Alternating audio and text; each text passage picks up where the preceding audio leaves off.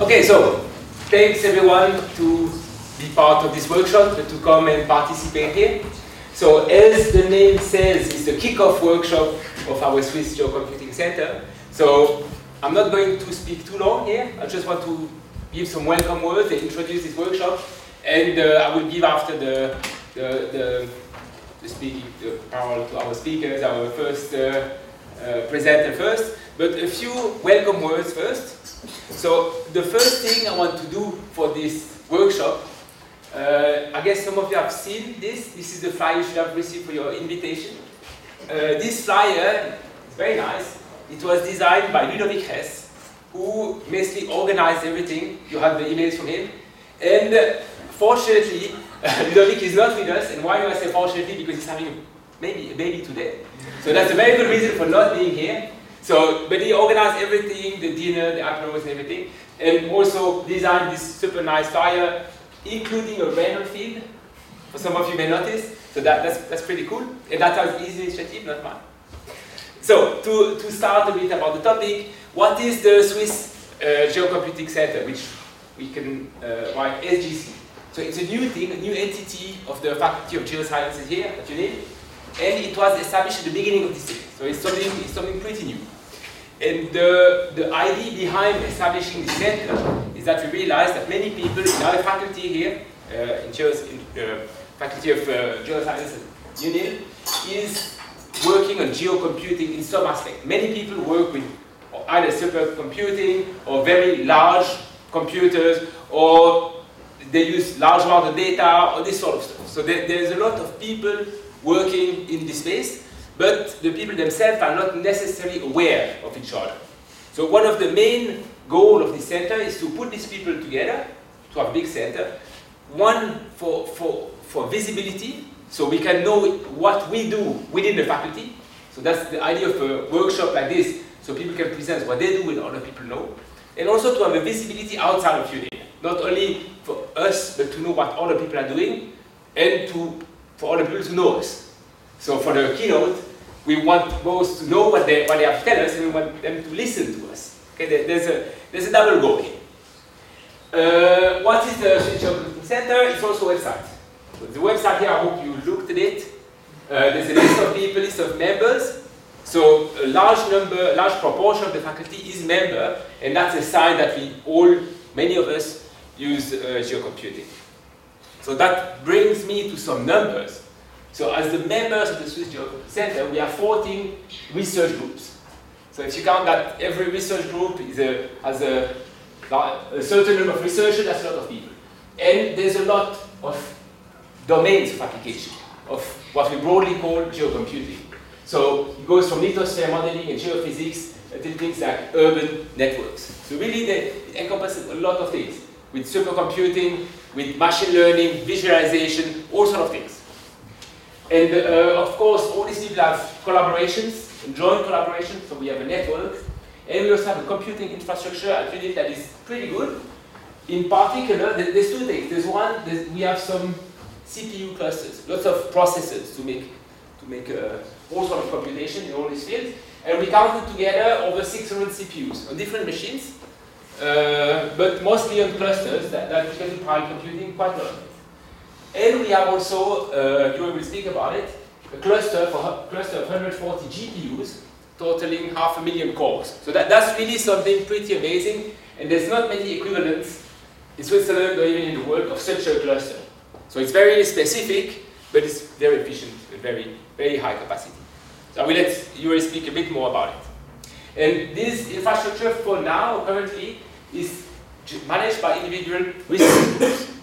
But we have discussions to have it, to have this kind of infrastructure more globally in the faculty, so that more people can participate and can use it. Okay, that was the, for the Geocomputing Center. Now the workshop itself uh, has this has this idea to really uh, this goal is to make ourselves uh, li create links between the people at the UNIL and links outside the UNIL as well. Okay, now the, the future, because this, this Swiss Geocomputing Center is new, but what's important is to also think about this future. And one thing that is important in the general Swiss landscape is that you might have, about, have heard about this. There's a lack of education and teaching related to IT, and the lack of competences in general across Switzerland. Is if you see these, uh, these titles of uh, newspapers, it's, it's clear that we need more people learning and more skills about normal IT or supercomputing or specialized IT. And this, this is a big discussion in Switzerland at the moment, and the university is very aware of that. So there, there's big discussion at the level of UNIL to reinforce this part of our teaching and research. And this center is an opportunity to position ourselves and to try to somehow put our resources together and we can see a, an, an opportunity for new directions, for new funding and so on. So this is something also that by putting our knowledge together, we could at some point put our resources together and really pull out something. Uh, and for the people at UNIL, there's, a, there's a, one thing that already the central service, the central university, the direction, put our disposal. There, there's a center called CADMOS, which has two full-time computer scientists that can come and help us on our project. And they can help us with coding, with implementing uh, high-performance codes. So we have this resource already actually, and the idea is to really increase that. But we have to be together to ask the resources for it. So it's something that is possible. Okay, now the program of this workshop, as you've seen, the program is three days. Uh, every day, the program is about the same. We have first talks, except today we are talking a little bit, so ignore that. Most of it is scientific talks. Then a pause, more talks, and an apero. And I encourage you to stay also for the apero. And it's the same every day except tomorrow, where instead of the apero, we have dinner at the Danino restaurant, which is five minutes from here. Uh, please note that each day we have a different room, and this was for organizational reasons. So today we're here, tomorrow is not the same room. There, these two rooms for tomorrow and after tomorrow are downstairs, and in front of these rooms we have the posters also. So those of you who have posters, you, you've put them there already, or you will put them there. So for the pause, you can go down at the posters to look at them. Okay, with this, uh, I'll give the parole to Yury, tell us a bit more Good afternoon, everybody. I just wanted to make an, uh, well, to join with the welcome words as an, and uh, I wanted to make uh, a short, uh, like, transition towards more scientific presentation from the setting of the goals to um, announcing the challenge, the way I see it, and, and the challenge for which we need a community effort. Um, what is shown here is a graph of the computer the computational speed over memory access speed, hardware evolution over the years. And in uh, 2005, it was a crossover that computational speed became less of the problem and memory access speed became more of the problem. So when I was a student, I was counting gigaflops, kiloflops, gigaflops, megaflops, number of floating point operation per second quite recently, like that seemed so start to change. The development, the rate of increase of the flop counting rate is actually greater than rate of increase in memory reading rate. And uh, our com uh, algorithm, computer algorithms become memory bounded more and more. Of course, it's not a generic statement, it's just a trend, tendency. That thing alone would uh, uh, require complete rethinking, reorganizing, and recoding uh, uh, our computational approaches, and it creates a challenge. Of course, it's very difficult to write things from the go back to the beginning and rewrite everything. You need to have a reason.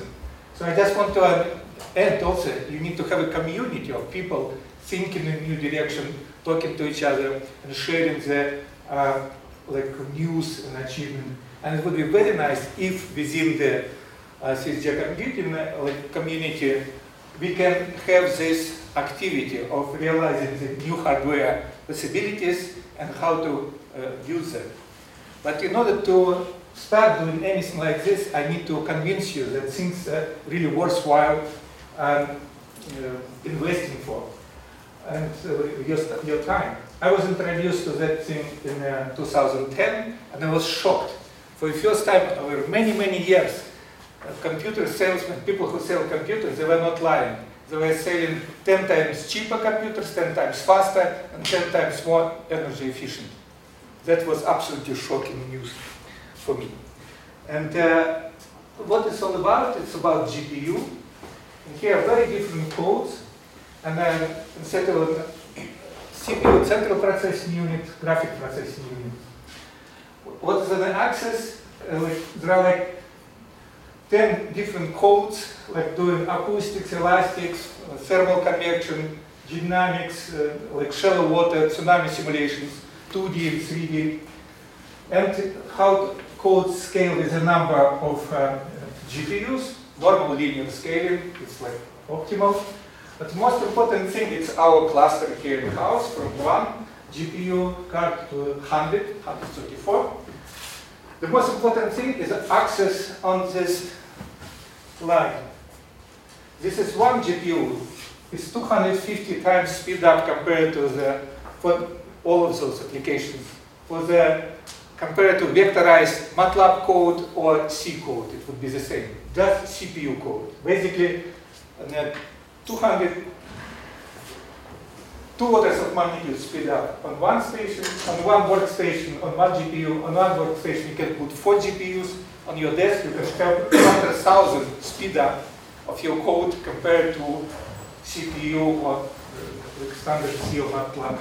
And on our cluster you can have 20,000 speed up. The same code that's up and running. This of course would require complete rewriting of the codes but it's very difficult to do if you're alone, nobody helps you. But uh, I would like to create a group or club of people who are doing it within our Swiss Computing Center and welcome everybody. We have a hardware, welcome everybody to join this development group because you can hardly imagine the applications that would not need up on the time scale. But why not? Why would not want you to have thousand times faster code? right? That is my uh, propaganda um, call, and then uh, everybody welcome to join uh, the development group and check yourself like whether it would work for your algorithms that you are working on. Thank you.